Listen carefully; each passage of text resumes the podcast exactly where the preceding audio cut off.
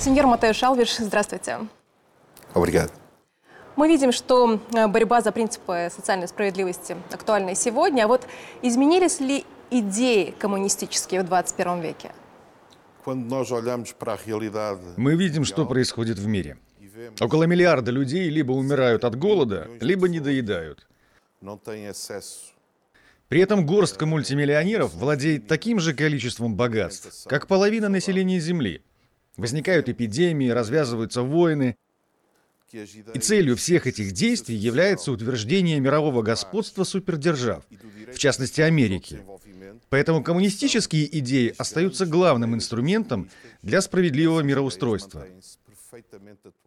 Сейчас становится очевидным, что в борьбе за прибылью капиталисты не останавливаются ни перед чем. Они разрушают экологию, разрушают окружающую среду. То есть получается, что сегодня вот эта вот классовая борьба между буржуазией, пролетариатом стала более масштабнее. То есть сегодня это уже целые народы, целые страны, можно сказать, противостоят огромным корпорациям, государствам, гегемонам.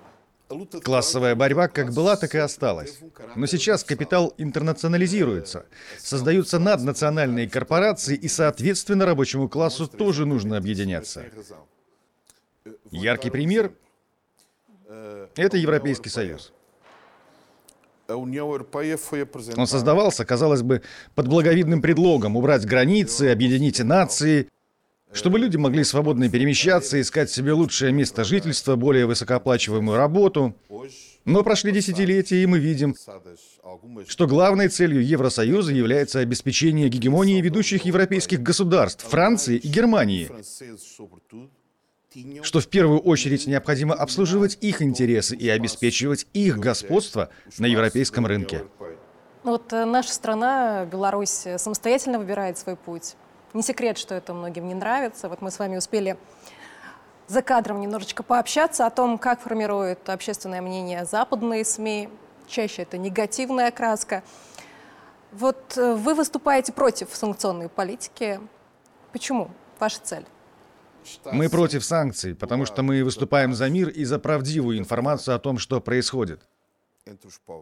Вот Беларусь самостоятельно делает выбор. Политический, экономический, который не приемлет давления и не хочет, чтобы ее территория была отдана на растерзание транснациональным корпорациям. И раз страна не принимает навязываемую ей извне политику, то против нее вводят санкции. As sanções Основаны они, во-первых, на лжи. Во-вторых, санкции порождают ненависть.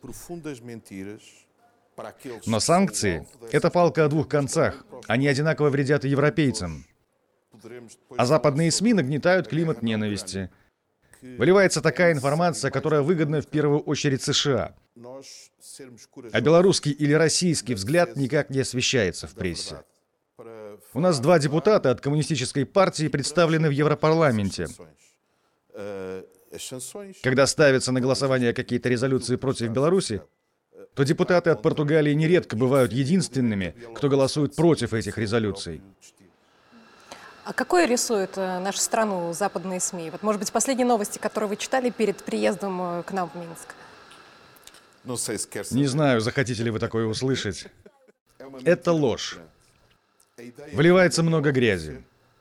Но мне достаточно 20 часов пребывания на этой земле, чтобы подтвердить то, что я уже и раньше знал о Беларуси. Далеко не все португальцы верят тому, что говорят западные СМИ. Многие хотели бы иметь хорошие отношения с вашей страной и любой страной, которая сейчас подвергается влиянию Запада.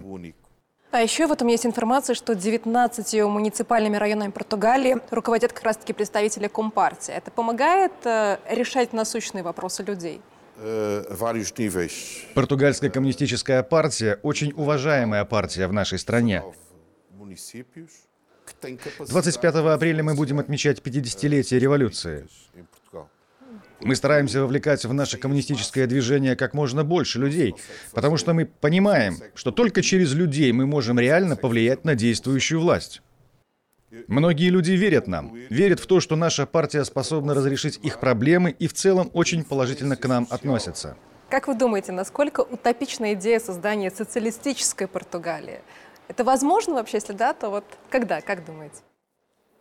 Дело в том, что в нынешней Конституции Португалии, которая была принята после революции 1974 года, в преамбуле сказано, что целью Португалии является создание социалистического общества. И мы знаем, что построение такого общества — сложный процесс. Можно сказать, мы будем пионерами.